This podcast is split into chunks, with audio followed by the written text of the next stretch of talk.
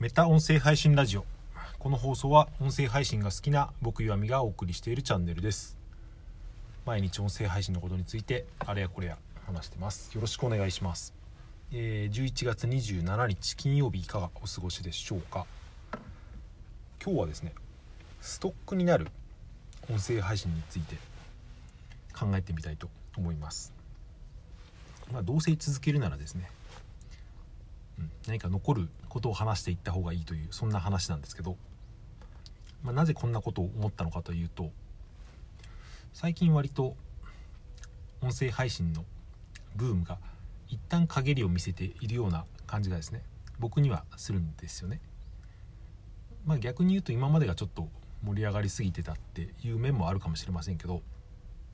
まあこういうのは波があるものですから、うん、一時期は盛り上がって一時期は停滞してっていうですね、まあ、ビットコインみたいなもんですよね。あんなに変動はないかもしれませんけど、まあ、それでストックになる配信とは何ぞやっていう話なんですけど。まあもともとこれは経済用語を流用して僕が作った言葉なんですけど。ストックの逆は、まあ、フローですよね。フロー的な経済。ストック的な経済っていう。まあ、フローっていうのはキャッシュフローとかそういうことで。循環していく流れで。音声配信の場合で言うとフロー的な配信っていうのはその場だけバッと盛り上がってあとは忘れ去られてしまうようなそんなものかなと思います。それで僕はそういうフローではなくて続けるならストック的な配信を目指していきたいしそういうものをクリエイトしていきたいと思ってやってるんですけど、まあ、いろんなプラットフォームで音声配信をしていると2種類あるなと思っていて配信した直後に再生回数がある程度増えてその後はピタッと止まってしまうものと最初はあまり再生されないけど徐々にですね1週間とか1ヶ月とか経っても割と流入があるというですねそんな配信があると思います。これがストック的なものかフロー的なもの、まあ、フローっていうのはさっきコミュニケーションとも言いましたけど、まあ、トレンド的な配信と言ってもいいかもしれないですよね。ちょっと前に「鬼滅の刃」の話をしましたけどトレンド的な内容で1年もしたらですねこんなものはおそらくですけど、うん、誰も興味がなくなってしまうという、まあ、1年持てばいい方か。だもっとトレンドは何でしょうね。本当にうーんまあ、アメリカ大統領選、まあ、それをトレンドと言っていいのかで分かんないですけどそういう一過性のもの。それと比べてストック性ストック的なものっていうのは、うん。まあ、普遍性があると言ってもいいかもしれないですよね。僕は一応この音声配信に関することをあれやこれや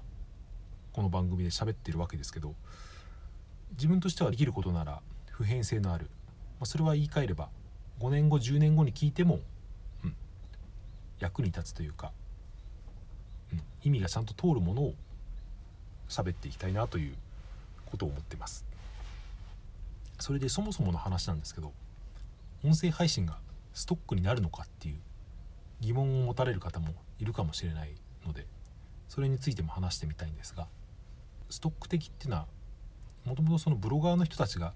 言い出してたような記憶もあってブログだとこれは分かりやすくて、まあ、検索の流入があるから、うん、さっき言ったトレンド的な記事っていうのはニュース解説とか芸能ネタとかいうのは一過的にですね本当にタイミングによっては1日だけドカーンと増えてその後ピタッと検索流入がなくなってしまうものもあるし普遍性のある話題を取り扱っていたら1年経っても2年経っても着実に流入があるという。音声でも僕はそれは同じだと思っていてただちょっと文章とブログと音声と違うのはその流入の経路ですよね。今のところまだ音声配信っていうのは検索からの流入はほとんどないなと。これはポッドキャストにおいてはちょっとずつ変わってきているというか今 Google 検索でものによっては上位にですね、うん、動画が来たりとかあとそのポッドキャストの番組が並ぶっていうのもあるのでストック的な配信を目指すんだったらスタンド FM とかだけじゃなくてぱポッドキャストにも同時配信するのは大事なのかなと思いました。検索流入を狙うんであったら僕は早めにやっといた方がいいのかなとかも思ったりします。クリックされやすいものっていうのはどういうものかと考えるとこれは今のところまだブログとかと似てると思うんですけど、まあ、一番大きいのはタイトルですよね、タイトルが魅力的であればそれは聞かれやすい。ポッドキャストの検索アルゴリズムっていうのはどうなってるのかって結構僕は謎なんですけどうん。何ていうか割と荒い感じがするんですよね。本当にワードだけで上がってきちゃう感じがするので。で今結構ポッドキャスト検索っていうのは僕は狙い目かなと思っていたりするんですけど。まあでも一回聞かれてそれで終わりだと、うん、特に意味はないのでやっぱり聞いてもらってそこからですね。登録なりしてもらえるような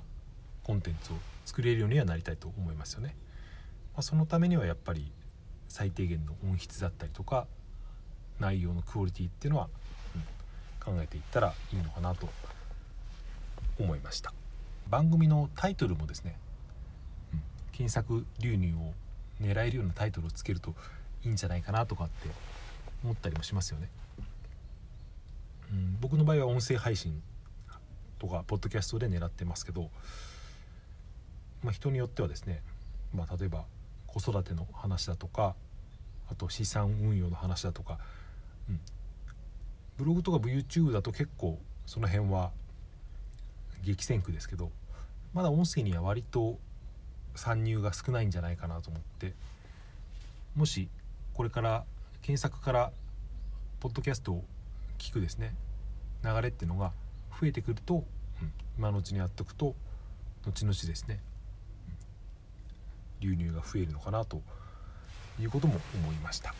番組タイトルにはですねあまりその他に並ばないようなタイトルをつけるのがいいのかなと思いました例えば僕の場合はメタ音声配信ラジオですけど、うん、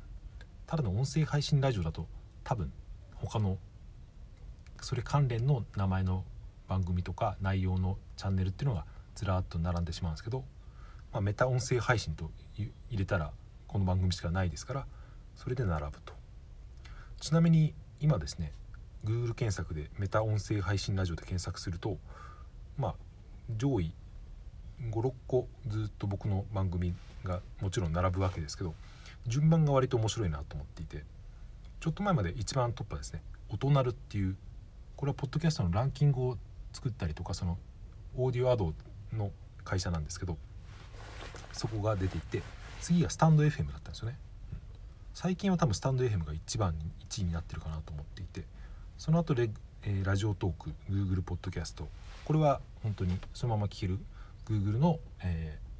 ー、動画の表示されるみたいな感じで、えー、ポッドキャストが横並びで出るってやつですね。まあ、その後もう一個もう一回ラジオトークの最新回の回が出て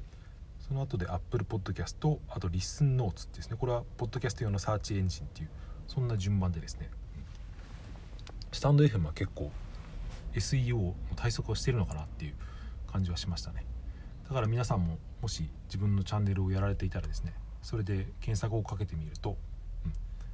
トップに何が出るのかとか順番を見てみると面白いのかもしれないと思いました。